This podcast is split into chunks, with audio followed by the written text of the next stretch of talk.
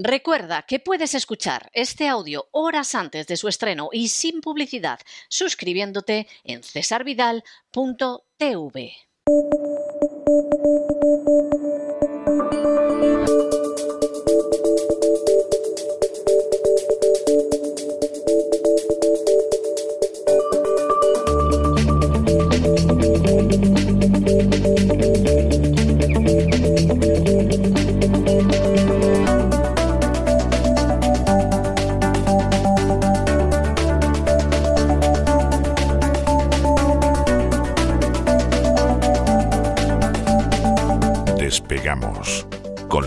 Lorenzo Ramírez.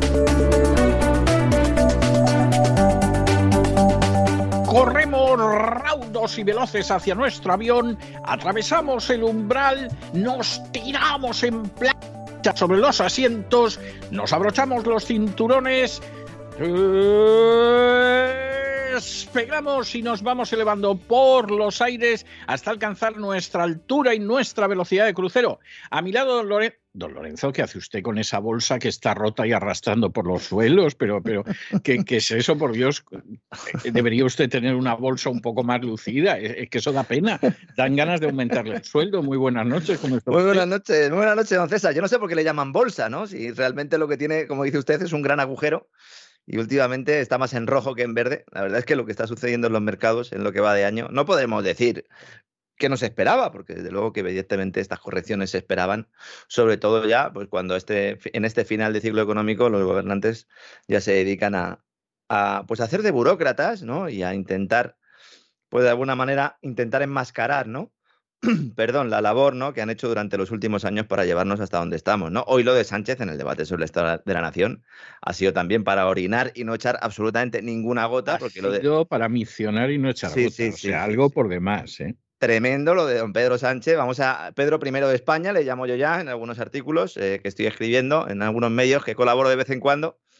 Eh, hoy he publicado en Mercados un perfil del amigo Mark Murtra, el presidente de Indra, que recomiendo a todo el mundo que, le pueda echar un vistazo. Vamos a hablar de Indra también, seguramente mañana o pasado, porque podemos tener novedades. Pero miedo, miedo ahora mismo es lo que hay en los mercados, miedo en Wall Street, miedo en el IBEX 35, después de que Sánchez nos haya intentado convencer de que una subida de impuestos a la energía y a la banca es la solución a nuestros problemas. ¿De verdad? ¿De verdad, Sánchez? ¿De verdad? Es decir, estamos a las puertas de una crisis financiera que nadie quiere hablar de ella y que aquí hablamos mucho de ella y estamos justo en medio de una crisis energética, si no la mayor de los últimos 50 años, bueno, yo creo que sí, sin ninguna duda, la mayor de los últimos 50 años, ¿no? Si nos fijamos en esos años 70, ¿verdad? Y con, esa, y con esas dos crisis del petróleo. Y dice la solución que... que yo, eso, yo solo viví, yo solo viví, además, claro, yo era un niño todavía, pero lo viví y me acuerdo, fíjese, es una imagen tremenda, que mi padre llegaba del banco con una cara de mudada, yo no sé qué vería en el banco, ¿eh? Y, y, mientras estábamos comiendo a las tres y pico de la tarde decía, esto explota, esto va a explotar, esto explota. Ya no voy a decir yo que fuera un análisis eh, financiero sofisticado, pero ¿qué vería mi padre en el banco a esas alturas? Esto antes de la muerte de Franco, ¿eh? o sea, años de la crisis del petróleo. Bueno, él acabó cayendo enfermo en un momento determinado y todos estábamos convencidos de que se había debido al estrés, con que imagines el panorama ahora. ¿no? Bueno, y un panorama además que algunos piensan que es exclusivo eh, de España, sobre todo los que siguen metidos en esa batalla política, que piensan que el problema es Sánchez. El problema no es Sánchez, el problema es una estructura, un sistema, un modelo, un patrón que se sigue en todos los países de una u otra manera, pero que aquí la tenemos en, nuestra. Esto sí que es nuestra excepción ibérica, ¿no? Nosotros tenemos aquí nuestra excepción ibérica, porque a ver si alguno se piensa que cuando llegue Feijó o cuando llegara Santiago Abascal o cuando llegara Yolanda Díaz, las cosas podían ser distintas. Pues cosméticamente a lo mejor sí, pero en esencia absolutamente no. Sí. Analicemos ya, ya tenemos tiempo, ya mm, somos ya mayores para analizar lo sucedido durante los gobiernos del Partido Popular y los del PSOE en España, en esencia. En esencia, piénsenlo cada uno que haga conciencia, ha sido muy diferente. Es muy diferente lo que ha sucedido en Andalucía con la muleta de Vox a lo que ha pasado en, el país desde la Moncloa. Pues realmente no. O ahora Vox, que tiene la oportunidad también en Castilla, ¿no? Eh, en Castilla y León, ¿no? De tener ahí tarea de gobierno. Y con Podemos exactamente lo mismo. Si es que en Alemania los bancos están cayendo a plomo. Commerzbank está cayendo, Deutsche Bank está cayendo. Esta mañana había gente que me preguntaba, ¿qué le pasa a Deutsche Bank? ¿Que ¿Qué le pasa a la banca alemana? Pues que son la banca de un país industrial que va a dejar de ser industrial en cuatro meses. Exactamente, exactamente. Exactamente, es, es terrible lo que usted acaba de decir con una sola frase, pero, pero es así. Yo creo que lo ha clavado, vamos, ha dado usted en el centro de la diana. Es que es así. Es que es así. Y eso, vamos, es una inmensa desgracia para Alemania. Pero para los que van en los vagones y España es un vagón de cola, el que se gripe la locomotora puede ser maravilloso. Además, ha puesto usted un gran ejemplo porque además ellos son también exportadores ¿no? de material ferroviario. ¿no? Sí. Vuelve el miedo, miedo en todos los sitios. Si es que alguna vez se marchó, porque claro, algún día dice uno, ah, pues hoy ha subido la bolsa, la cosa va, ya bien y, y, ya pues se ha tocado suelo. Mire, tengo delante de mí las cotizaciones bursátiles desde el 1 de enero hasta el día de hoy, hasta el día 12 de julio. El Nasdaq ha caído un 28%, el principal índice tecnológico de Estados Unidos. El SP500, el otro gran indicador de Wall Street, un 19%. No, si las cifras son, pero de lo más elocuentes. Luego hay gente que dice, no hay corrección, ¿no? Hay gente que dice, no hay corrección bursátil, son ustedes unos agoreros. En el año de la recuperación, no era 2022 el año de la recuperación. Si yo lo tengo aquí tatuado en el pecho, porque a mí me dijeron que era el día, con un tatuaje de esos, que se van, ¿eh? Porque luego, si no, cuando vaya a la playa, no vea el cachondeo, ¿no? Nos decían 2022, año de la recuperación, pues ya han haber hecho camisetas. Sí, sí. El DAX alemán ha caído un 19%. Italia, la bolsa italiana, un 21%.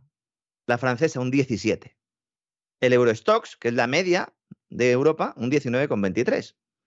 España se ha librado un poco, porque claro, como el IBEX está como está, iba a decir que está rozando los 8.000 puntos, no los ha perdido, porque después de anunciar Pedro Sánchez un impuesto a la banca y a la energía, pues evidentemente el dinero ha salido de bancos y de energéticas, fundamentalmente de bancos que están a las puertas de una crisis de la que no se quiere hablar, insisto, y que ya descontaba el mercado. Lo que no descontaba es que Pedro saliera esta mañana y anunciara esto, entre otras cosas, porque no lo sabía nadie lo sabían Félix Bolaños y él. Por eso es Pedro I de España. Este, este tipo, bueno, hace lo que hace un presidente, ¿no? En este tipo de, de momentos. O bien se raja completamente o se viene arriba y empieza a tomar decisiones en soledad con su camarilla, ¿no? Esto es realmente lo peligroso, ¿no, César? Esto es realmente lo peligroso. Sí. Y si uno mira a Estados Unidos y mira la bolsa de Wall Street, pues ayer volvió a sufrir otra de esas sesiones para olvidar. Ahora mismo está abriendo también con problemas, confirmando que hay muchas compañías que están todavía sobrevaloradas especialmente en el sector tecnológico. Cuando nos decían en los últimos años, no hay inflación, ¿no ven ustedes el IPC? Si el IPC está controlado. Miren el subyacente, descontando alimentos y energía. Está controlado. En todos los países, ¿dónde está esa inflación? Son ustedes unos agoreros. ¿Dónde está la inflación? ¿No la ven? La inflación estaba en el SP500, en el Nasdaq, estaba en los grandes mercados, en el primer mercado del mundo que es Wall Street, porque ahí es donde estaba yendo al final todo ese suministro de liquidez de la Reserva Federal. Y hay muchas compañías que están muy sobrevaloradas y el mercado realmente no sabe cuánto valen. Y por eso hay volatilidad. Porque ahora ya es la apuesta de cada uno. Ah, pues yo creo que esta empresa tiene fundamentos. ¿Hasta qué punto esos fundamentos justifican un determinado precio? Están saliendo muchos ahora. Comienza la temporada de resultados empresariales del segundo trimestre, que esto es determinante, porque van a mostrar muchas cosas, a pesar de la ingeniería contable que hacen todas las grandes empresas, ¿verdad? Los que hemos analizado balance de situación y cuenta de pérdidas y ganancias lo sabemos, pero aún así van a dar muchas pistas sobre cosas que los políticos no quieren que sepamos. Y es lo que ha pasado realmente en la economía en el segundo trimestre. Y que van a constatar la parálisis económica tras años de violación monetaria y de doping financiero. Y el dólar sigue fortaleciéndose como consecuencia de las anunciadas subidas de tipos de la Reserva Federal, pero porque el resto del mundo también lo está haciendo muy mal. Porque fíjese, en Japón, ¿no? 30 años de política monetaria expansiva, el yen por los suelos. Europa, la soga verde, la ruleta rusa, ¿verdad? Porque la ruleta rusa es otro tipo de suicidio, ¿no? Podemos jugar, pero al final el tiro no lo llevamos nosotros. Por orden de la OTAN, por orden de los americanos, por orden de los británicos, como quiera cada uno verlo. Y al final tenemos a un dólar fortísimo. Bueno, es que ya directamente ha alcanzado la paridad con el euro.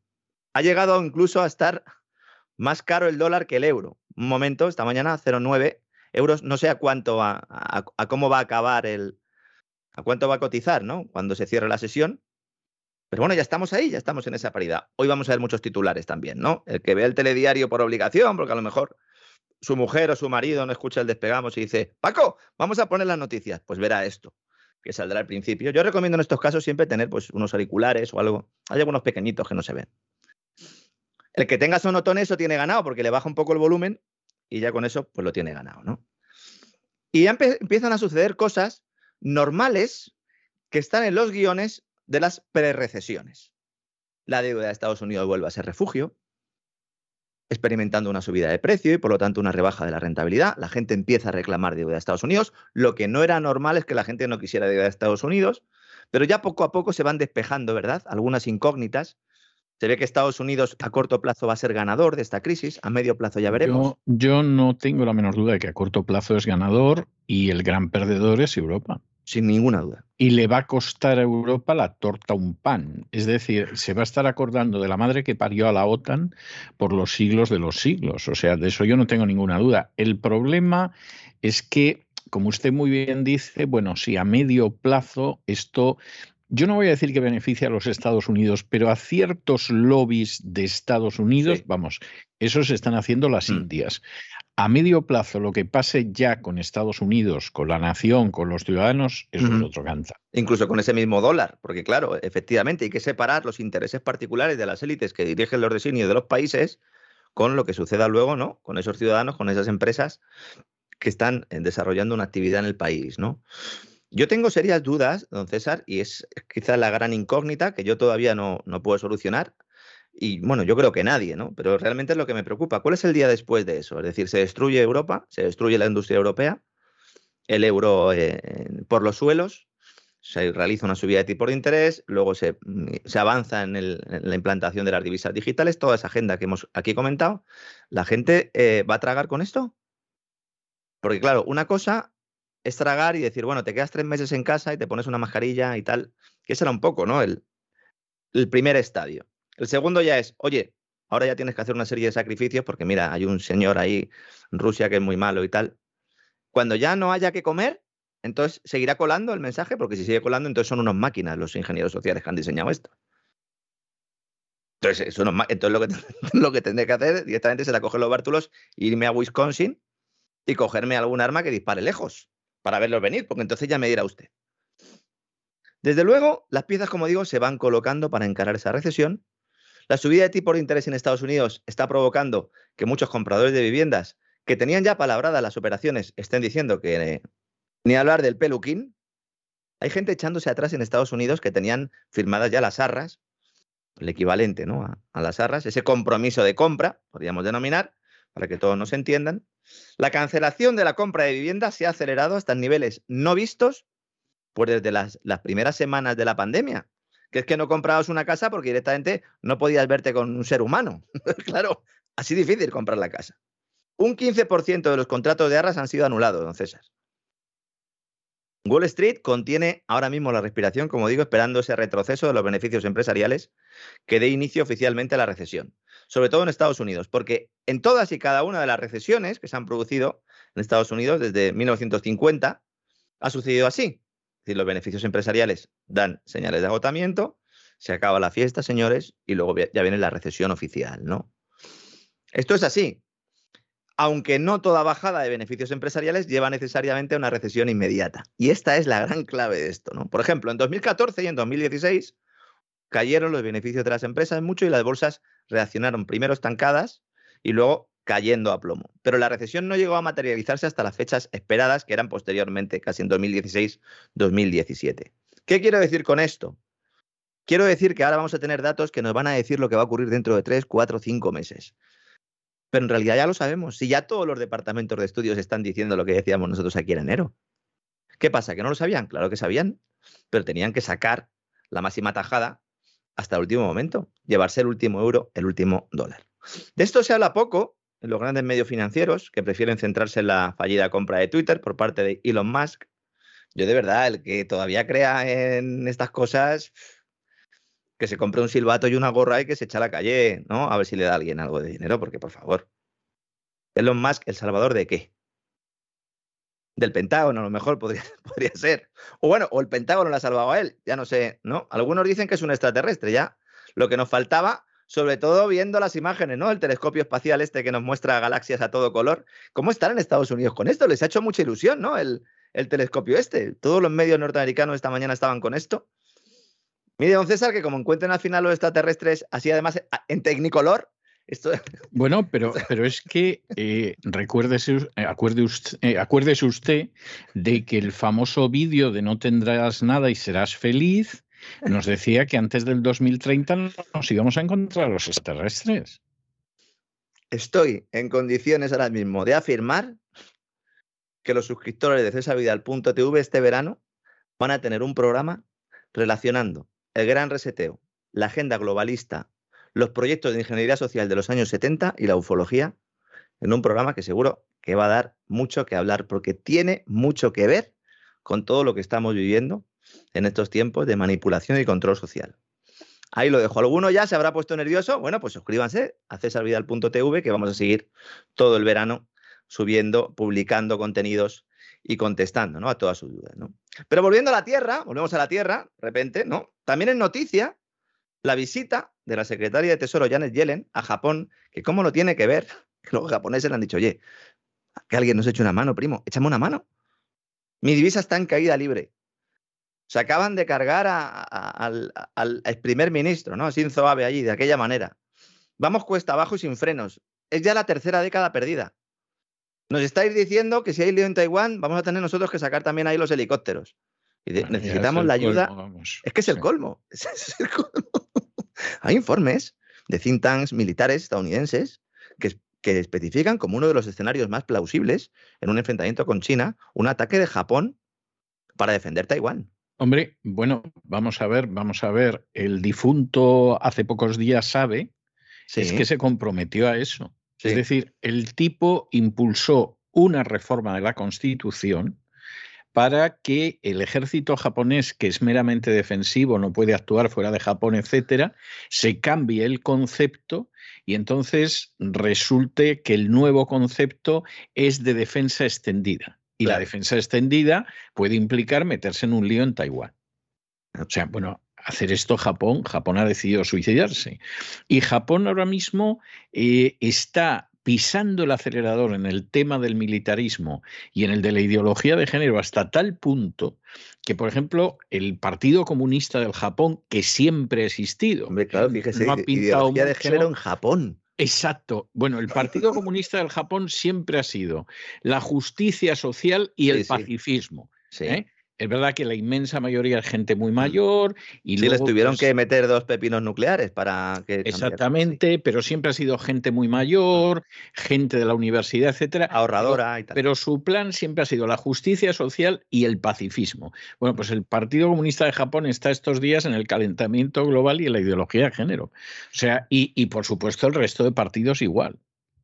Sí, sí, y, cuidado porque cuando un país está en una crisis endémica, como, como está Japón, con un alto endeudamiento, la mejor manera de justificar gasto público es con las infraestructuras. Las infraestructuras hoy en día son fundamentalmente las infraestructuras con la excusa sostenible, que es la etiqueta que se les pone siempre, y la guerra.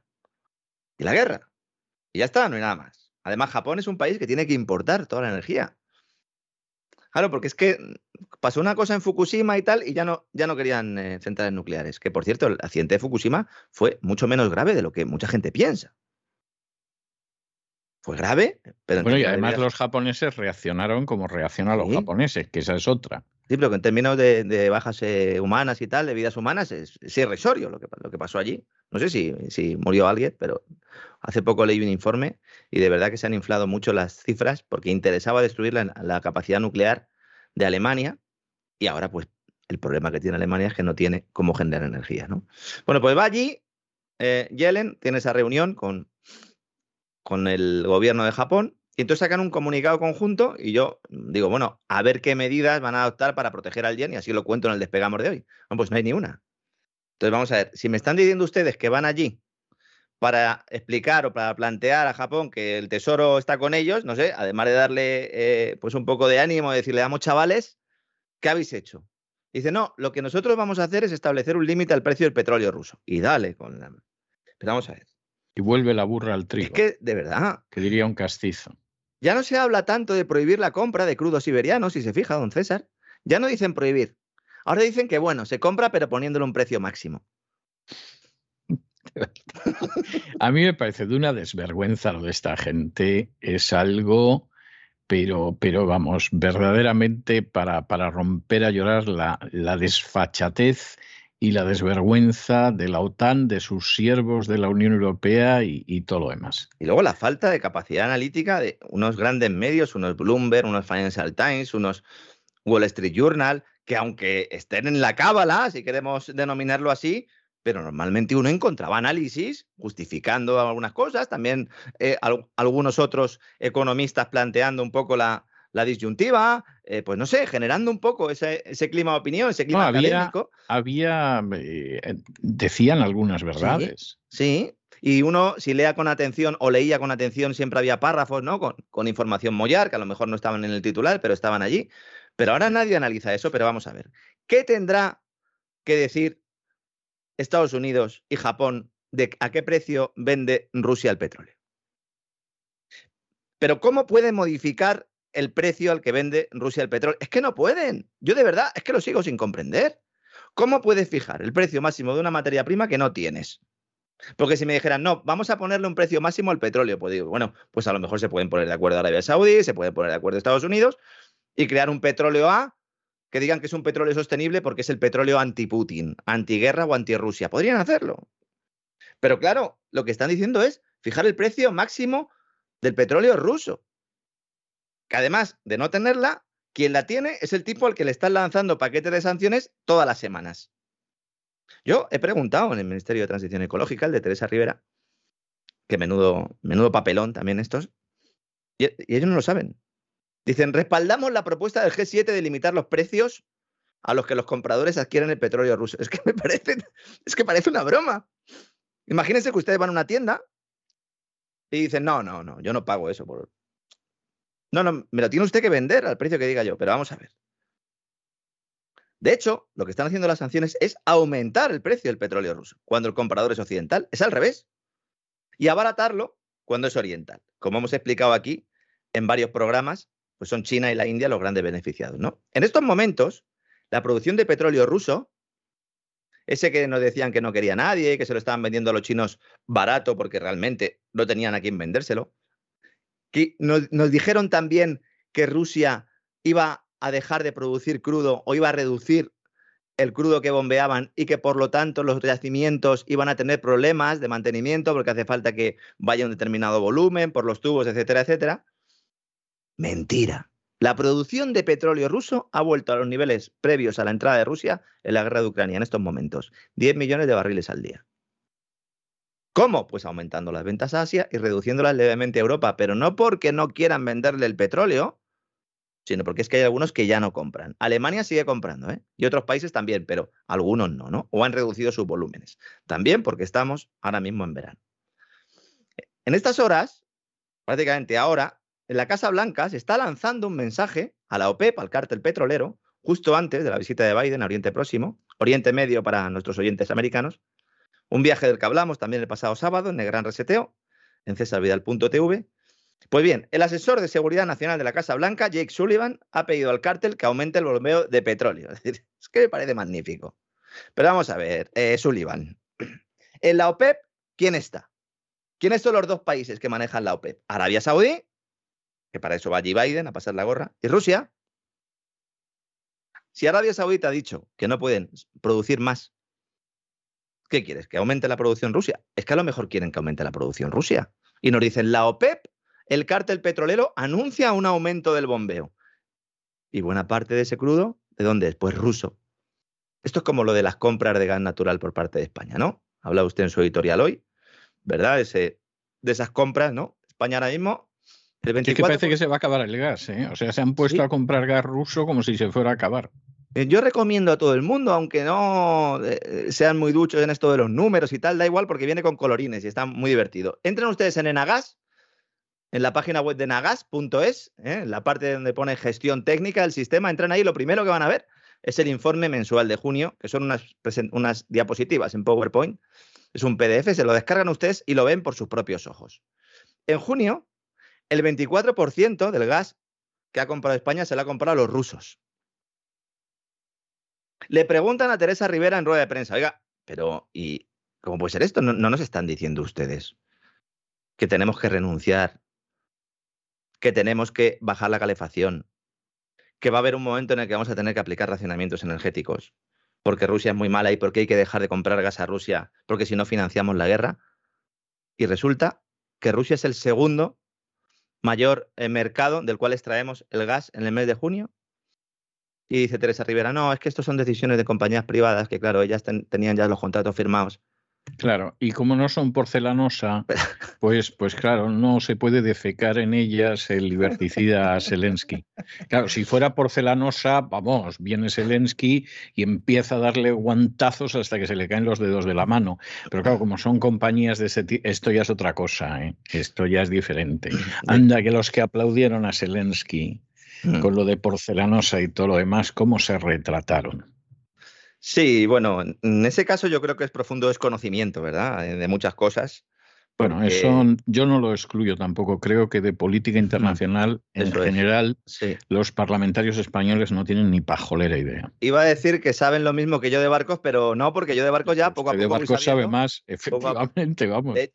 De, hecho, el gas este de Rusia, mucha gente pregunta, bueno, pero ¿y por dónde viene? El gas de Rusia, pues este viene en barcos metaneros.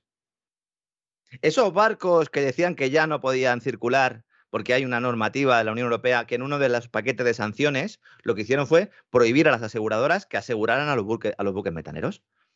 Un buque metanero, evidentemente, con la carga que lleva, tiene que tener un seguro, porque puede liar una, ya no solo porque eh, pueda perder el, contenido, incluso porque eh, eh, estalle, sino porque es que puede generar un problema medioambiental, tipo prestige y tal, ¿no? Importante, es gas natural licuado. Además que durante el viaje también, pues contaminan un montón, lo explicamos un día, no vamos a entrar un poco en esto. Pero nos dicen, oigan, prohibido asegurar. Entonces, se van las empresas rusas, hablan con la India, buscan una empresa intermediaria en Dubái, allí hacen el seguro para los buques metaneros y entonces esos buques vienen a España a descargar. Pero, ¿qué me están contando?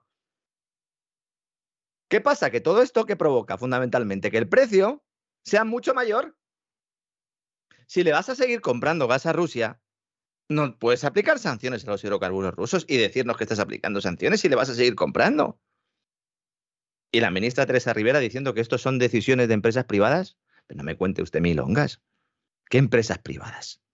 Eso es como lo de las eléctricas, ¿no? Son empresas privadas. No, son privados sus beneficios. Las pérdidas se socializan, la tarifa la marca el gobierno y cuando, como es el caso hay un mercado internacional con un precio internacional, le llamamos mercado por llamarle algo, pero estamos diciendo que el precio lo están fijando países productores, son cárteles, oligopolios, de mercado nada. El primer país suministrador de gas en el mes de junio a España es Estados Unidos, con un 29,6% del total. Que aquí se está forrando, las empresas exportadoras de GNL, de gas natural licuado, se están forrando. El segundo, Rusia. Alguno pensará, bueno, pero España, antes de todo esto, ¿de dónde sacaba el gas? Pues de Argelia, señoras y señores. Nosotros teníamos un tubo estupendo que se ha cerrado, porque claro, lo teníamos ahí con Marruecos y tal, y Argelia y Marruecos mal, cambiamos toda nuestra política exterior, Sáhara, etcétera, etcétera, hemos hablado ya mucho de esto. Los argelinos dicen, oye, te voy a subir el precio por el otro tubo, el de Almería, y a lo mejor te mando un poco menos. La gente decía, no, esto es, es, es falso, el ministerio decía, es falso. Nosotros contamos aquí, y yo he publicado en el diario Mercados cómo el gobierno lo que estaba haciendo era ocultar información sin explicar que Argelia iba a mandar menos gas, que BlackRock, la empresa que gestiona ese gasoducto junto a Naturgy y Sonatrach, había decidido no hacer la ampliación.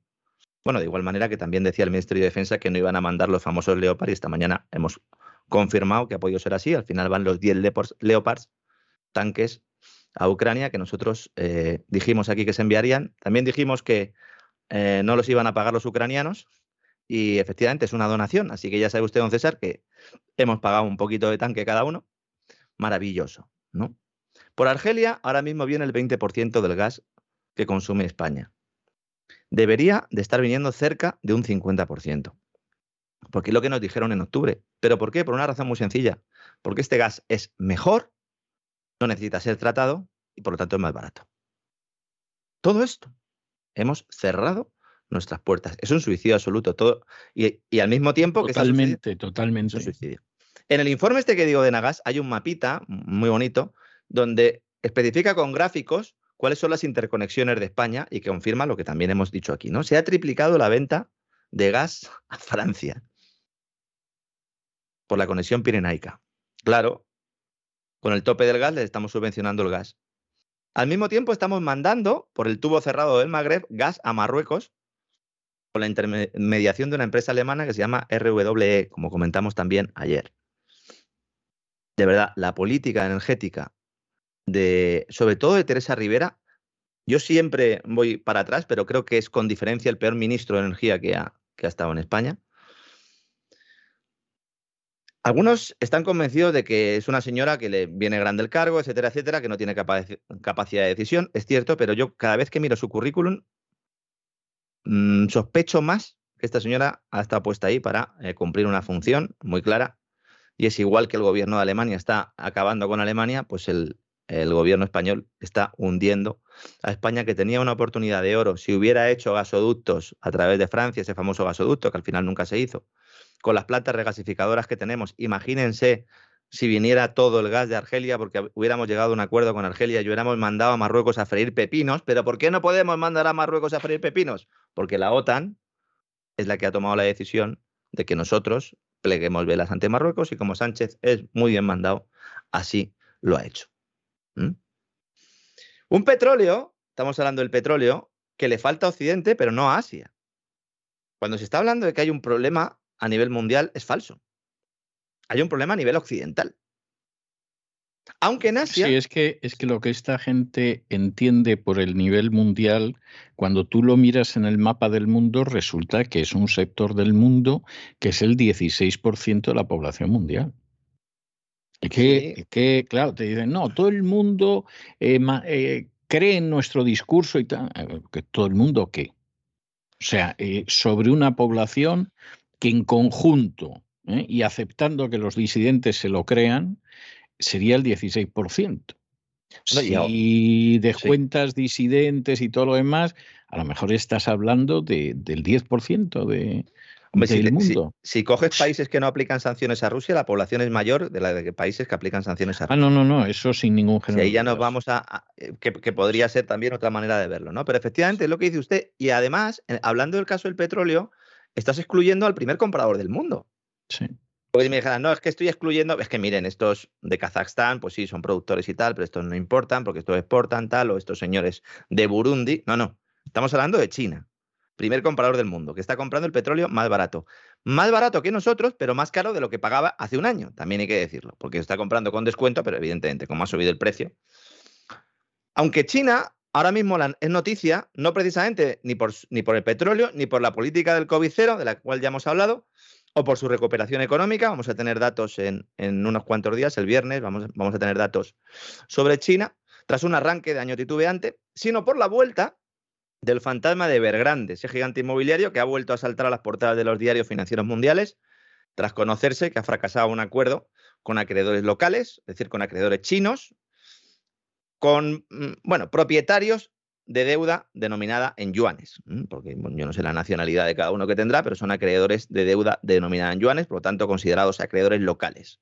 La empresa celebró una reunión la semana pasada para buscar la aprobación de los acreedores, pero más del 90% lo han rechazado han rechazado la prórroga y entonces pues se sigue gestionando esa reestructuración, esa suspensión de pagos. Para que vean un poco también nuestros oyentes cómo se hace una suspensión de pagos, cómo se afronta una reestructuración, que esto no es que de la noche a la mañana he quebrado y ya está. Aquí tenemos el caso Abengoa, que no sé cuántas veces ha quebrado. No sé si ha habido ya más olas de COVID o, quiebras de Abengoa. Mucha gente me dice habla de Abengoa, pues eh, miren, váyanse a, a, a iVox, a Spotify, o entren en la página web de cesarvidal.com o en cesarvidal.tv y directamente pongan allá Bengoa en buscador porque creo que mm, le hemos dedicado programas a todas las quiebras que, ha experimentado y fundamentalmente lo que era Bengoa era una caja registradora, un pozo negro donde políticos del PP y del PSOE se han forrado a costa de los demás y con el cuento verde. ¿eh? Lo que pasa es que, bueno, pues lo desarrollamos en su momento y citamos además el, el libro de mi amigo Lalo Agustina, El ocaso del imperio del sol. ¿no? Bueno, volvemos a China. La empresa Evergrande está inmersa en un plan de reestructuración de una deuda que asciende a 300 mil millones de dólares al cambio. ¿no? Entonces, vamos a conocer el detalle de la reestructuración en los próximos días. Es el mayor reto financiero al que se enfrenta el gobierno de Xi Jinping. Eso es cierto. Pero no solo por Evergrande, sino porque hay otras compañías que tienen problemas y Evergrande es un poco el icono, ¿no? La idea inicial era apretar un poco las tuercas a los promotores para que fueran reduciendo riesgos mientras el Banco Central daba aire con su política monetaria expansiva, muy al estilo de la política occidental en este caso. Pero lo cierto es que se trata de una tarea muy complicada y que va a dar más de un susto al Partido Comunista Chino. Ahora mismo hay unas 30 empresas con una deuda conjunta de un billón de dólares, con B, que han incumplido de alguna, mm, de alguna forma u otra con alguno de sus acreedores. Y el mayor riesgo, evidentemente, es que estos impagos generen un boquete en el sector bancario que afecte al resto de la economía. Por eso, el gobierno chino ha reculado parcialmente en unas restricciones crediticias que había planteado el pasado año. Se puso duro el pasado año, pero ahora está aflojando. Ahora la demanda de vivienda se ha recuperado en un intento por ayudar al sector del ladrillo a digerir el problema sin que llegue la sangre al río. Todo esto que estoy contando aquí es relativamente sencillo de encontrar y no comprendo ¿Por qué nadie entra, entra al análisis? Bueno, sí que lo entiendo, ¿no? Porque está muy bien poner Evergrande, se lleva la economía mundial por delante, queda muy bonito. Y si lo pones en inglés ya, queda ya estupendamente, ¿no? En estos momentos, el crédito a los hogares en China está creciendo con fuerza. Crédito en el que tiene un importante componente, evidentemente, el sector inmobiliario. Y la gran duda aquí es cuánto tiempo podrá el Banco Central mantener el grifo abierto en un contexto de inflación global, que aunque menos que en Occidente, también afecta a China.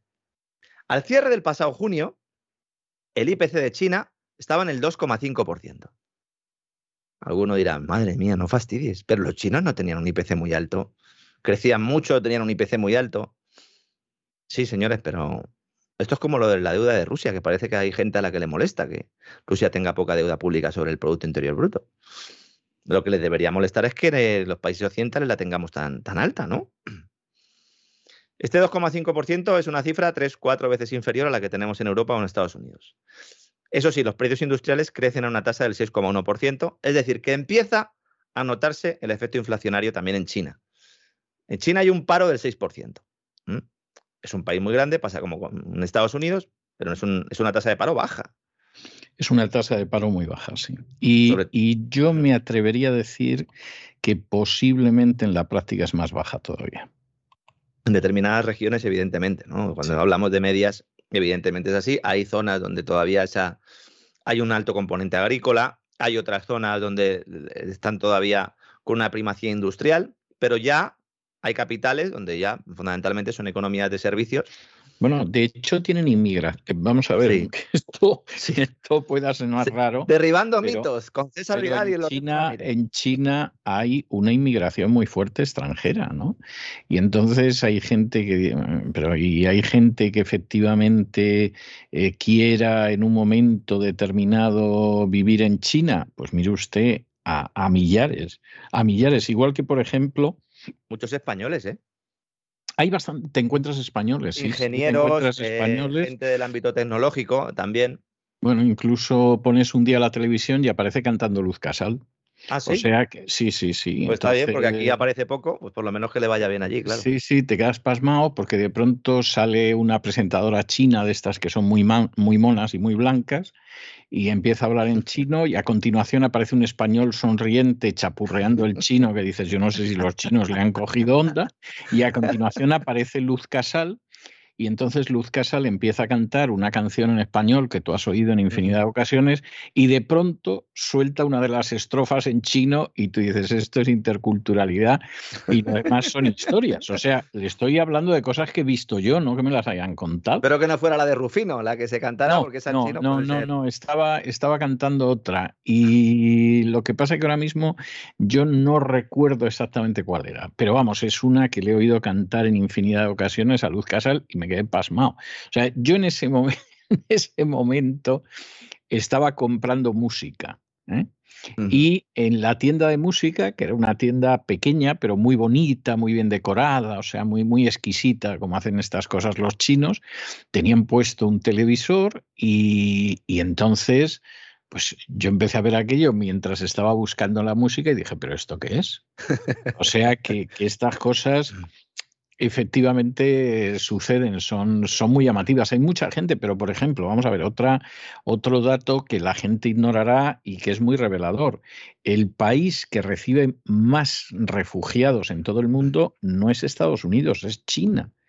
Y a mucha distancia. Y uno dirá, pero bueno, ¿y qué refugiados? Se pueden querer ir a China? Bueno, pues por ejemplo, muchísimos de Corea del Norte, ya de entrada. ¿eh? Pero aparte de eso, hay muchísimos refugiados en China, de, sobre todo de países de alrededor, lógicamente. Y aparte de eso, hay, hay muchísima población inmigrante. O sea, hay te encuentras cantidad de restaurantes de las naciones más diversas que te puedas imaginar y, los atienden gente de esos países. O sea, lo mismo son coreanos que italianos, que españoles. O sea, es algo sorprendente. Yo en, en Beijing he estado en un bar español que era una copia exacta de cualquier bar de barrio de Madrid incluidas esas sillas altas para llegar hasta la barra y tal. Bueno, yo entré y dije, pues si me parece que estoy en el puente de Vallecas, estaba en Beijing. Sí, sí. era chino, ¿eh? también tengo que decir que este bueno, en Beijing, en Beijing la inmigración. que había vivido en España. En Beijing la inmigración en la última década ha aumentado un 50%. Estoy revisando el dato ahora mismo, o sea que, que lo está clavando usted. ¿Eh? Y efectivamente es así, ¿no? Eh, de hecho, bueno, el gobierno chino eh, tiene departamentos de inmigración para gestionar este flujo, algo que, que, hace unos años pues era impensable, ¿no? Todo esto son cosas que no es que estén ocultas, es que quiera buscarlas. Entonces, bueno, pues para eso estamos nosotros y así pueden ustedes mientras que pasan al perro, mientras que están en el gimnasio, mientras que su mujer o su marido está viendo el telediario, pues se ponen ahí ustedes los auriculares y les contamos lo que hay, ¿no? Opinión mía respecto a esto, fundada, es decir, hay muchos economistas que están en esta línea y yo eh, soy también de esta escuela. Yo creo que China tiene margen, el Banco Central chino tiene margen para seguir inyectando liquidez. El Banco Central también lo cree, lo va a seguir haciendo. Lo están haciendo poco a poco, cada vez que hay una reunión de política monetaria, pues eh, van avanzando. El problema vendría si la inflación se disparase y el Banco Central se viera obligado a subir tipos. Eso sería un problema. El gobierno chino se ha marcado como objetivo crecer un 5,5% este año y buena parte de ese crecimiento va a ser con infraestructuras financiadas por la banca y mediante la emisión de deuda de las autoridades locales. Aquí es donde yo sí veo un problema real de estabilidad financiera, que en el fondo es una inestabilidad que proporciona el sector público, ¿no? Muchos dirán, bueno, claro, en China, ¿qué pasa? No hay sector privado. Falso también. China hay un sector privado muy pujante, sobre todo en el ámbito tecnológico, donde tienen menos reglas que en muchos países europeos o, incluso que en Estados Unidos y que precisamente lo que fomentan es esa innovación a muerte y también que roben las puertas, todo hay que decirlo, ¿no? Pero estos eh, eh, organismos locales, eh, administración local, podríamos decir, han acumulado una buena parte de deuda a través de una cosa que se llama los vehículos de financiación de los gobiernos locales, LGFV, por sus siglas en inglés, por si alguien quiere buscarlo, que ascienden a 8 billones de dólares. Vamos a hablar todo el rato en dólares porque si hablamos en yuanes no sabemos lo que estamos diciendo. Que esto sería casi equivalente al balance total de la Reserva Federal de Estados Unidos. ¿Mm? O sea, el nivel de deuda es importante. ¿Qué pasa? Que China tiene dos cosas, dólares y oro. Entonces, bien, claro. Porque si el dólar se revaloriza, yo tengo dólar. ¿No? Si tengo oro, pues estupendo, porque también me protege contra la inflación y también me da credibilidad ante los mercados y además tengo una ruta de la seda extraordinaria y voy a llevar el yuan por el mundo y además pues mm, voy a ser un país que siga comprando petróleo a un bajo precio, pues entonces bien. Entonces estos son los famosos denominados ¿no? en el argot como vientos de cola, ¿no? Me hace mucha gracia esto porque son muchos años en el periodismo financiero y ahora que lo veo con un poco de, de distancia me doy cuenta de la tontería de las tonterías que decimos, ¿no? Como lo del crecimiento negativo, Doble dígito corto, esa me encanta. Doble dígito corto es muy bonito. Doble dígito corto es un 10% o un 11%. Doble dígito largo sería pues ya un 99, un 89, ¿no? Vamos a salir de dudas este viernes, insisto, porque vamos a ver datos de crecimiento de China del segundo trimestre de 2022. Si salen buenos, la prensa occidental dirá que son falsos y, que China es un país opaco. Si son malos, dirán que son completamente ciertos y que confirman que China eh, se va por el despeñadero y que va a provocar la crisis mundial, porque esa es la otra, ¿no? Después de Putin llega a echarle la culpa a los chinos, ¿no? Vamos a conocer datos de producción industrial, de ventas minoristas, inversión de activos fijos. Día importante el viernes. El mercado espera un crecimiento débil en China, Hay una previsión en torno a 0,9% en términos interanuales. Hay que recordar que todavía han mantenido buena parte de las restricciones en el segundo trimestre, sobre todo al principio, aunque cabe la posibilidad, yo creo, de que los datos van a sorprender al alza, porque la visión optimista que hay en Occidente contrasta con la visión pesimista siempre que hay respecto a China. Entonces, en Occidente nos va peor de lo que nos dicen y en China va mejor de lo que nos dicen. Eso no significa que vayan bien, tienen problemas como estamos contando aquí, ¿no? Y luego tenemos el caso español, ¿no? De Pedro I de España, ¿no? Aquí, de verdad, todos contenemos la respiración, pero no mirando al IBEX, que la bolsa española pues está como está desde hace mucho tiempo, sino esperando el nuevo plan del gobierno para afrontar la crisis energética. Hoy ha habido debate sobre el estado de la nación y Sánchez lo ha apuntado solo levemente porque se ha centrado en los impuestos a las compañías energéticas y a la banca, que vamos a pagar todos nosotros, evidentemente. Es decir, todo impuesto que le pongas a una energética, lo vas a pagar tú en la factura. O lo vas a pagar tú teniendo corte de suministro, como tú quieras. Y el impuesto a la banca lo vas a pagar tú. Porque dice Sánchez, no, es que como ahora van a subir los tipos de interés y los bancos van a ganar mucho dinero, pues vamos a ponerle un impuesto de cuánto? De 1.500 millones. ¿Cómo que de 1.500 millones, Sánchez? Pero si con 1.500 millones eh, no tienes ni para pagarle a, a, tus asesores un mes. Entre esto, el Falcon, ¿no? Las comilonas, lo de Doñana, que supongo que volverán a cambiar, ¿no? Este año las mosquiteras, ahí para que se vaya Sánchez de vacaciones. Bueno, yo me imagino que mucho más que las mosquiteras. Con las mosquiteras no hacen nada, vamos. 1.500 millones de euros al año. Esto es una medida cosmética para lo que viene después. Primero tienen que decir, subimos los impuestos a los ricos, subimos los impuestos a las grandes multinacionales. Que en realidad es falso, insisto. Provocan una caída bursátil, es decir, ya generan un perjuicio, pero es que luego, posteriormente, veremos todos en nuestras facturas, en nuestras comisiones bancarias, etcétera, etcétera, en restricción crediticia, cómo esto se traduce a nuestro bolsillo. Pero es que luego volverá. Y entonces nos van a presentar. La idea era anunciar algo hoy, pero se han rajado. Yo supongo que porque han preferido primero golpear con el tema de los impuestos a las empresas y luego ya sacarán el otro. Sí. En sí. estos momentos. Luego, puedo- luego vendrá lo grave. Sí. sí. Es que puedo confirmar que el nuevo plan del gobierno está ya en un cajón y ahí se hablan de racionamientos. Ahí se hablan de cortes de suministro. E incluso de la posibilidad de que se exija compartir vehículo para reducir el consumo de combustible. Bueno, esto, esto sí que me mata. O sea, esto vamos a ir a las soluciones habitacionales y nos van a parecer un lujo comparado con, con lo que va a ser la realidad. Es algo, es algo verdaderamente tremendo. ¿eh? Se ha levantado mucho revuelo después de que la web negocios.com indicara que esta medida estaba sobre la mesa. Luego algunos otros periódicos han llamado al Ministerio de Transición Ecológica. No les han dicho que no, pero tampoco que sí. Lo cierto es que todavía no hay nada oficial. Podría ser uno de esos globos sonda que se lanzan desde el Palacio de la Moncloa para que luego, cuando se presente el plan, se incluya una versión descafeinada y así el pueblo acepte el rejonazo incluso con cierta alegría y aplauda a Pedro I de España, porque es un gran tipo, es muy guapo, es muy alto y además sabe hablar inglés. No lo podemos descartar. Hay gente que empieza a pensar y dice, no puede ser. Eso sería atentar contra el derecho de propiedad. Eso sería limitar las libertades. Pero ¿y qué ha sucedido durante la pandemia? Pero no nos decían que no podíamos ir Pero, con un familiar y a- en nuestro coche, que no podíamos ir en nuestro coche con un Y familiar. además, cuando no han dejado de hacer eso Claro. desde hace un montón de tiempo. O sea, yo, cuando de pronto alguien dice, bueno, pero es que las 25. libertades es que no sé qué, y es para decir, pero bueno, dígame usted, buen hombre, ¿en qué país ha estado viviendo usted eh, en los últimos años? No, es que no puedes llevar a los niños por la calle a dar una vuelta, lo tienes que dejar en casa. El perro sí, perro sí lo puedes sacar porque pobrecillo, animal, ¿no? Que hagas sus necesidades fuera y que no te las hagan en tu casa. Eso sería el niño encerrado, ¿no? ¿Qué libertades? La de la ocupación, esa, por ejemplo, inmobiliaria, esas son las libertades. Derecho de propiedad. Uno tiene una casa, se la ocupan, pues nada, se tiene que fastidiar. Tiene que llamar unos tipos para que entren allí a palos.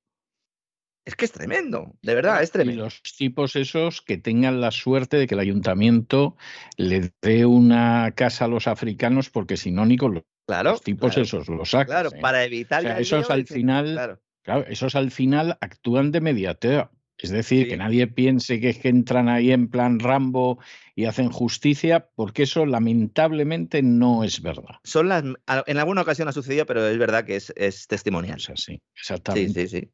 Es testimonial. Yo recomendaría a todo el mundo que se vaya preparando para esto. ¿Cómo? pues es que se van a agotar. Compren muñecos hinchables. Es que se van a agotar. Porque si nos dicen que mínimo dos personas tienen que ir a trabajar en el coche, pues necesitarán un muñeco. Cómprense uno como el de como el de aterriza como puedas, ¿no? Como el copiloto aterriza como puedas, ¿no? Sí. Que será hinchable y ese está bien porque si luego, pues yo que sé, necesitas el coche los domingos y tal, pues ahí ya puedes ir con tu mujer. ¿En Hombre, qué lo, que mundo de puede, lo que puede pasar es que a lo mejor haya amigos que se turnen Sí. y entonces digan, bueno, vamos en tu coche tal los días y vamos juntos y otros días pues, pues vamos en el mío y entonces de esa manera no pueden decir nada. Eso yo creo que se va a producir. ¿eh? Si son compañeros de trabajo y viven relativamente cerca, se podría producir. Pero ¿y si no? Efectivamente. Y si la mire, ciudad no es muy grande. Claro, porque, claro, ahora mismo, ahora mismo en Sí. España, en muchas empresas, en grandes multinacionales, a raíz de lo del COVID y el teletrabajo y todo esto, y dentro de las medidas estas de ahorro y sostenibilidad, muchos de ellos tienen bases de datos, tienen una especie de, en la web interna de la empresa, donde tú dices, yo quiero compartir coche, y entonces pues ahí pues, se va viendo quién puede compartir y en función de la distancia que haya entre uno- un domicilio y el otro, pues se puede llegar a algún tipo de acuerdo. Eso es voluntario y eso me parece extraordinario y me parece genial. Y además, oiga, es un ahorro para el bolsillo y estupendo. Y a lo mejor alguno hacía amigos, que a lo mejor uno lleva un año y medio yendo a la, a la, a la- a la empresa y no le han invitado nunca a las cañas de después. Bueno, pues estupendo, se hacen amigos. Pero ¿cómo puedes plantear eso como una política de ahorro energético obligando al personal? Al final, ¿qué pasará? Pues que habrá mucha gente que no coja el coche, pero no solo porque se lo diga el gobierno, sino porque no podrá pagar la gasolina. Dentro de las medidas que anunció hoy en el debate sobre Estado Nación, que no había ninguna medida, subida de impuestos y ya está, dice Sánchez, vamos a, a poner el abono transporte gratuito ¿eh? durante unos determinados viajes para que la gente pueda ir en transporte público. Esta es la próxima. La próxima es, ah, bueno, pues entonces ustedes utilizan el transporte público. En lugar de subirle el precio como se lo hemos subido, pues establecemos que una serie de viajes sean gratis. Pero ustedes se montan en el metro porque lo digo yo, presidente del gobierno de España. Y ustedes el coche lo dejan guardado. Si ustedes no pueden llegar a su eh, lugar de trabajo porque no hay una estación de metro cerca o porque no haya una, una estación de tren, pues se aguantan. Y si pueden llegar, pues se aguantan también y cogen el tren porque lo digo yo, Pedro I de España. Este es el plan Repower EU. Este es el plan. Nosotros vamos a mandar nuestra propuesta, nuestro planecito. Pero el plan Repower EU establece racionamiento coordinado de energía. Es así como lo dice eh, textualmente el plan de la Está Comisión. bien eso de racionamiento coordinado, sí que no sea des- desencoordinado. O sea, discoordinado no, que sea coordinado. Y Coordinado, ser posible verde y resiliente. eso y es, y, feminista. y solidario. Y solidario, efectivamente. Oiga, está usted hoy que se sale, efectivamente. Es que además lo pone. Dice, no, esto tiene que ser solidario. Pues si tiene que ser solidario, entonces no puede ser coordinado y obligado. Pues si soy solidario, yo tengo que ceder por solidaridad, no porque me ponga usted una pistola en la cabeza. Lo hemos es que lo que quiere es que le coma el tigre. O sea, de verdad, es, es algo. Vamos a ver si, si ponemos algo de nuestra parte, don Lorenzo. Claro, vamos a ver, gasoducto Nord Stream 1, cerrado, ¿no? Mantenimiento, tal, como explicamos ayer, ¿no? Hay dudas sobre el volumen de gas que llegará a Europa de los yacimientos siberianos el próximo invierno. Fenomenal. La presidenta de la Comisión Europea, bautizada por usted como Ursula von der Bruggen, yo creo que ese ha sido el, apodo claramente del, del año, de la temporada y seguramente de, de la historia de la voz, lleva días diciendo que nos tenemos que preparar para lo peor. Dice, prepárense para lo peor. Hombre, lo peor es que un día llamen a mi casa y aparezca usted. Eso es lo peor. Bueno, fíjese, fíjese cómo estará la cosa, ¿eh? fíjese cómo estará la cosa, que el perro de mi hija lleva unos días guardando comida debajo de la alfombra. Y yo personalmente estoy convencido de que es que le escucha a usted todos los días. O sea, aprovechando que efectivamente mi hija, pues mientras está trabajando y tal, el despegamos, otras partes a lo mejor no tanto, pero el despegamos lo oye a diario. Yo desde que me enteré ayer de que el perro ha empezado, y no lo había hecho nunca, a guardar comida debajo de la alfombra, cada vez estoy más convencido de que él ha sacado sus conclusiones. No digo que el perro eh, sea más inteligente o menos inteligente Bueno, que otros bueno. oyentes nuestros, pero que el perro lo ha interpretado y ha dicho que íbamos a guardar comida debajo de la alfombra por lo que pueda acontecer, eso no tiene discusión alguna. Hombre, además un perro inteligente, porque en este caso sería bilingüe, ¿no? Porque entendería el inglés y el español, lo cual pues es, también es una, es una Bueno, entiende bien el alemán también. El alemán también, bueno. pues, También, sí, sí, sí, sí. De hecho, muchas de las instrucciones eh, se las dan en alemán, o sea que, vamos, el perro es un talento. Pues nada, habrá que mandárselo a George Soros para que le eche una mano en política energética, porque ya sabe más el perro de lo que sabe su ministro de Energía, Transición Ecológica, o como demonios se llame la cartera allí, que de verdad los nombres de las carteras ministeriales también son de traca, ¿no?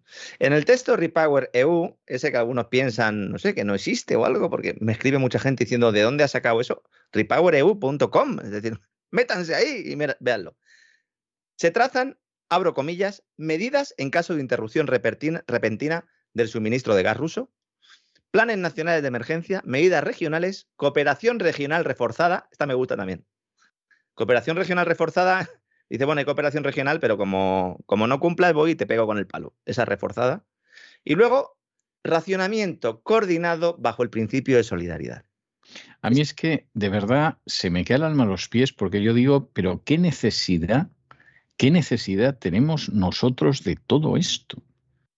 Es decir, para que al final se tape la corrupción del hijo del presidente, para que al final hagan negocio determinadas compañías corruptas, para que haya quien coloque laboratorios de armamento bioquímico en para Para intentar mantener la hegemonía de Estados Unidos en un nuevo orden global multipolar, etcétera, etcétera. O sea, estamos, estamos pero dispuestos a destrozar la existencia de la manera más literal de decenas, si no centenares, si no miles de millones de personas. O sea, es que esto es algo absolutamente injustificable, se mire como se mire.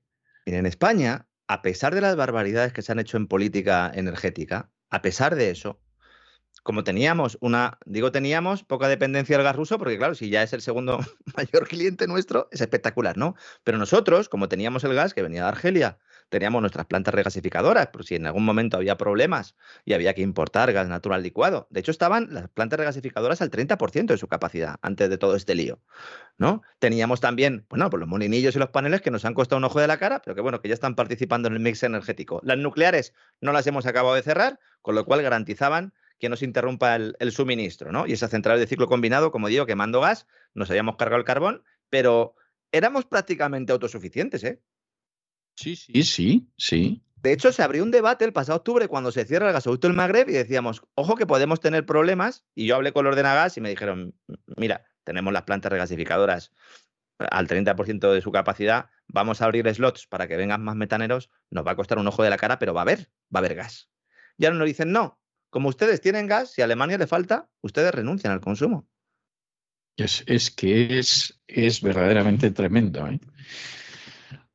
La ministra Rivera ha admitido que trabaja en este plan. Dice, aunque un corte total del gas ruso no va a afectar a España de forma directa, tiene impactos porque afecta a los precios y porque a nadie le interesa que otros miembros de la Unión Europea tengan problemas. Por eso trabajamos en una hipótesis que nos permita ser solidarios con otros Estados miembros. Anda, qué bonito. Yo lo de la solidaridad me parece estupendo, sí, sí. Y luego dice, estamos viendo cómo actualizar el plan de contingencia. ¿Qué plan de contingencia vas a actualizar si no tienes ninguno? Lo que vas a crear es uno. Y lo más grave de todo esto, además, para terminar de arreglar, porque a mí la verdad es que esto me da una pena inmensa, es que al final quien paga esto, en última instancia, son los pobres desgraciados de, los ciudadanos españoles. ¿A 300 euros el megavatio? ¿A 300 euros el megavatio? O sea, por la excepción ibérica. ¿A, qué precio vamos a pagar la luz el, año que viene? Sobre todo el año que viene, porque insisto, en enero se va a, trasladar a la factura buena parte de ese supuesto ahorro que nos estamos haciendo trampas al solitario porque el gas no es nuestro. Y como no es nuestro, no le podemos poner un precio máximo. El gobierno va a plantear estas medidas como un primer paso para que el plan de emergencia que tiene que presentar la, Unión Europea contemple medidas de España para ese plan de ahorro energético. Vamos a poner el trasero. Vamos a ahorrar nosotros para dárselo a ellos, a los que no han querido abrir Nord Stream 2, el gasoducto que iba a dar la independencia a Europa energética, que iba a permitir que su industria fuera floreciente, que era la gran esperanza de la industria alemana, que iba a facilitar un acuerdo con Rusia que garantizaba el principio de no agresión. De esto se habla poco. Si tienes un gasoducto y tienes un negocio, no vas a agredir. Que plantear que Ucrania es Europa es un error. Si planteamos que Ucrania es Rusia y que Ucrania... Ucrania es, una peste y en lo que se ha convertido todavía es peor. Sí, se ha convertido en un patio trasero allí, ¿no? Donde se hacen los negocios chungos, ¿no? Y donde de alguna manera pues todos meten la mano. Y ahora ya la excusa de todo, ¿no? Vamos a ver, el tema del, gas alemán, que esto también es otra, otra historia que comentar ya para ir acabando, porque últimamente hago unos vuelos muy largos. ¿Cómo podemos enviar gas a Alemania? Si nosotros no hay gasoductos que puedan llevar el gas que no consumamos en España. Una forma, pues sería que Estados Unidos nos mandara menos gas natural licuado a los españoles y más a los alemanes. Pero claro, este gas natural licuado hay que tratarlo en plantas regasificadoras que Alemania no tiene, aunque espera tener un par de ellas operativas en otoño. Luego hay una cosa que es la interconexión, los puntos de suministro de gas natural licuado que puede haber en la red de gasoductos europeos y que pueden conectar Península Ibérica con el resto de Europa, que dicen los alemanes que funciona y que es flexible y tal. Yo esto no termino de verlo. Lo que está claro es que al final, como decía usted, como siempre vamos a pagar justos por pecadores. Y encima, a quienes protestemos, nos dirán que somos insolidarios, claro, porque no queremos dar gases, eh, gas a Alemania, fíjense, los niños alemanes, qué mal están pasando que somos prorrusos también, que somos asesinos, antidemócratas. Y ese es el plan. Es un plan que no podría realizarse si no existiera una masa enorme de borregos que siguen las consignas que se les implantan en su cerebro desde la política, desde los grandes medios, esos que después de pelarse de frío en sus casas, después de comer comida de lata, tras encender velas para poder leer, pues se van a levantar al día siguiente se ducharán con agua fría para ir a su centro sanitario a ponerse la cuarta, la quinta o la sexta. Y eso va a ser el otoño y el invierno que viene. Propaganda sanitaria, propaganda bélica, propaganda económica. Eso es lo que vamos a tener hasta en la sopa, don César. Y mientras nos dirán que nos dan ayudas sociales. Sí, y, sí, que se acabó el problema porque vamos a apoyar a las familias. Hoy ha dicho Sánchez, ¿me voy a dejar la piel para proteger a las familias? Es que tiene la cosa narices. Que se va a dejar la piel, pero que se va a dejar la piel ¿dónde? En el gimnasio. O sea, es que. O sea, a lo mejor es que se quita la piel y luego, pues, no sé. Sí, le hace un reptil. No sé, claro, no sé. Sí, sí claro, ¿Mm? claro. Este es el escenario, don César. Este es el escenario. Así que nada, insisto, eh, se van a acabar en Amazon los muñecos hinchables. En maniquís también es una opción. Yo que sé si tienen a lo mejor algún, algún familiar que tenía una zapatería o que, bueno, zapatería no, que tenía alguna tienda de ropa y tal, de esas que cerraron con la crisis y tienen unos maniquís, pues eh, puede ser una opción porque el gobierno está en ello. No quieren que cojamos los vehículos particulares, quieren que cojamos el transporte público, fundamentalmente el tren, están hundiendo al sector aéreo, hay un caos, un caos aéreo en Europa en estos momentos de escándalo, porque los gobiernos no han facilitado a los aeropuertos los efectivos policiales necesarios para hacer los controles. Y sabiendo que se iba a disparar la demanda, lo han hecho porque hay que acabar con el sector aéreo. Es, es verdaderamente es algo que, vamos a ver, porque tenemos la experiencia de la Unión Soviética, que los tontos creen que el sistema se cayó porque se cayó y los que nos hemos molestado en estudiar las medidas que tomó Gorbachev y, cómo eso afectó a la macroeconomía, sabemos que lo hundieron desde dentro y al final, hasta los sistemas más estables, finalmente si usted toca en determinados puntos, esto es como un combate de aikido, los, los estampanas contra el suelo. Entonces, claro, los que en su momento a diferencia de la inmensa mayoría que no hace nada más que rebuznar al respecto, hemos estudiado cómo se, se hizo explotar desde dentro la Unión Soviética para hundirla, somos conscientes de que el actual sistema lo pueden hacer explotar desde dentro y en algunos países con mucha más facilidad de lo que pasó con la Unión Soviética. O sea, estamos en una situación de extrema gravedad y o realmente la gente se entera o vamos hacia la dictadura globalista, eso sí, después de haber reducido al hambre y a la miseria a la aplastante mayoría de la población mundial. Y cuidado porque ahora es el caldo de cultivo para que salgan recetas mágicas. Claro. Para que salgan gobernantes ofreciéndonos el oro y el moro, nunca mejor dicho. Claro. Y entonces, claro, pues todos como borregos también trasladaremos nuestra vista a ese nuevo Mesías. Así es como nacen todos esos Mesías, esos falsos profetas, ¿no? Decía Jesús. Decía, cuidaros de los falsos profetas, ¿no? De los falsos Mesías, ¿no? Y al final, pues estamos un poco en eso. Así que. Estamos en eso, sí. Ojo a visor, por lo menos, como siempre digo, ¿no? Lo podemos pasar mejor, lo podemos pasar peor, podemos tener un trabajo, podemos no tenerlo, que nos vaya en la vida de una manera o de otra, pero encima no vamos a ponerle buena cara a esta gente y ni vamos a, tener un desconocimiento sobre lo que están haciendo, porque es fundamental comprenderlo. Y una vez que lo comprendamos todos y que haya masa crítica, pues eso, esa masa crítica a su vez de borregos que mantienen el sistema, pues irán reduciéndose. De momento yo en España tengo poca esperanza, porque la verdad, aquí viendo que la mayor parte de la gente que pueda hacer un análisis similar o parecido al que tenemos nosotros acto seguido nos dice que este político o el otro es el que nos va a salvar, digo, pues entonces no hemos, creo que no hemos entendido nada, ¿no? No, no, no, no, han entendido nada en absoluto. Hmm. Yo lamento decirlo, pero en los últimos tiempos uno de los seres a los que veo más inteligentes es al perro de mi hija que ya ha empezado a meter comida debajo de la alfombra. Eh, es, demuestra tener más capacidad de reacción y más rapidez de neuronas que la mayoría de los seres humanos que conozco. pues habrá que estar atentos. Me da pena decirlo, pero es así. ¿eh? Habrá que estar atentos y si en algún momento ve usted, don César, que coge alguna mascarilla o algo y la guarda también, pues entonces nos avisa porque entonces ya sabremos que vienen otra vez los confinamientos y no podremos... Yo le tengo dicho a mi hija que me tenga al corriente lo que hace ya, ya me ha adelantado a su sugerencia, Lorenzo. Muy bien, don César. En fin, don Lorenzo, un abrazo muy fuerte. Hasta mañana. un abrazo, hasta mañana.